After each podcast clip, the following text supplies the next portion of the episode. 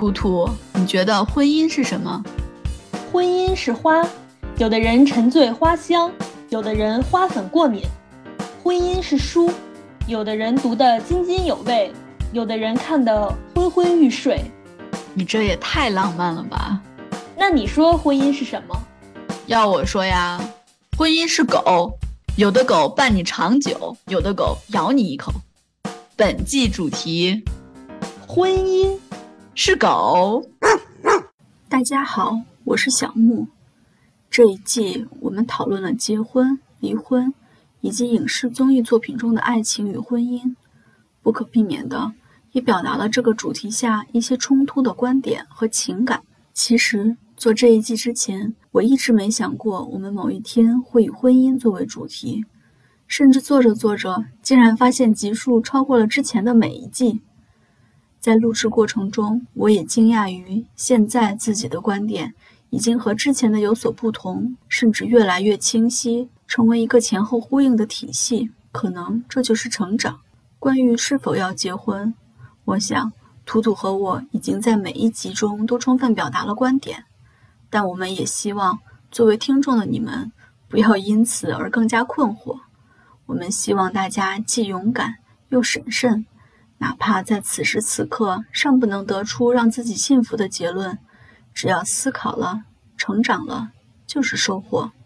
这是本季的最后一期，按照惯例，我们来读书，听听有智慧的人对婚姻这个话题的看法。今天要读的是培根的《论婚姻与独身》。结了婚的人可以说已经向命运之神投付了自己的赌资。因为家事或多或少都会拖累于事业，使他的诸多梦想难以实现。确实，对公众做出最大贡献的人，往往是那些较少眷恋家庭安逸之人，所以他们把全副身心转而投向整个社会。而拥有娇妻爱子的人，恐怕只在意自己身边人的幸福与未来。然而，也有些选择独身生活的人。实在是为着一己私利，不负责任，虚掷青春。自私的已婚者则会将妻子儿女当作讨债鬼，不得不支付的账单支票。更有些自作聪明的有钱人，甚至以无子嗣为骄傲，那一定是因为他们担心财产会被瓜分殆尽。独身人士，尤其是那些过分自恋而且有些玩世不恭的人。选择这种生活方式，大多是因为惧怕束缚，自由对他们如此重要，以至于他们渴望逃避任何一种规则制约，哪怕是一条腰带或是一根鞋带。他们会成为可以推心置腹的朋友，最称职的上司或下属。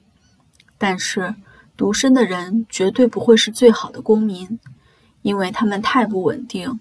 几乎所有的流窜犯。都缺乏固守的婚姻关系。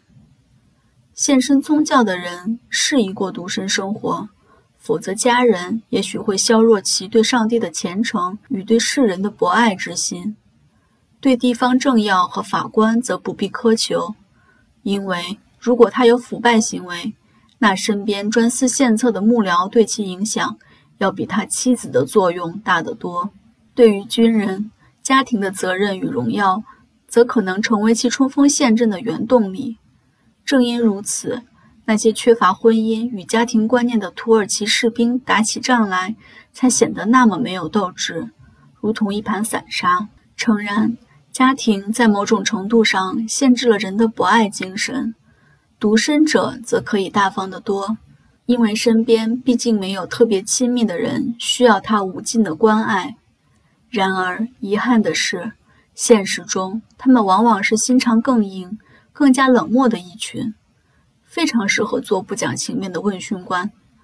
也许这是因为他们太看重自己，已经不习惯表现柔情吧。良好的社会风气可以造就生活态度严谨的男人，就像荷马史诗中所描述的那位远征英雄尤利西斯一样，他拒绝了美貌仙女的许诺。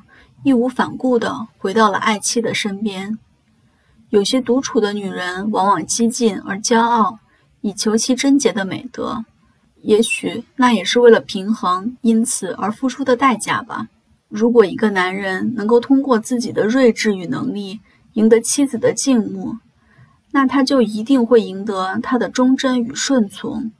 相反，喜欢猜忌的男人只会让他失望的妻子跑得更远。在男人的一生中，可以说妻子是他青年时的情人，中年时的伴侣，老年时的守护。所以，任何时候选择结婚都是有道理的。而持相反观点的人也有其精辟的理论。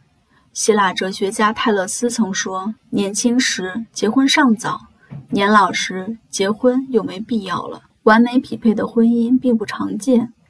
我们发现，有些鄙陋的丈夫却拥有贤惠的妻子。当然，他的选择也许是由于他的善良，也许是由于他的耐心。不过，有一点是肯定的：如果那完全出于他自己的判断，而没有听从亲友的告诫。那他只有在日后独自去品尝这婚姻的滋味。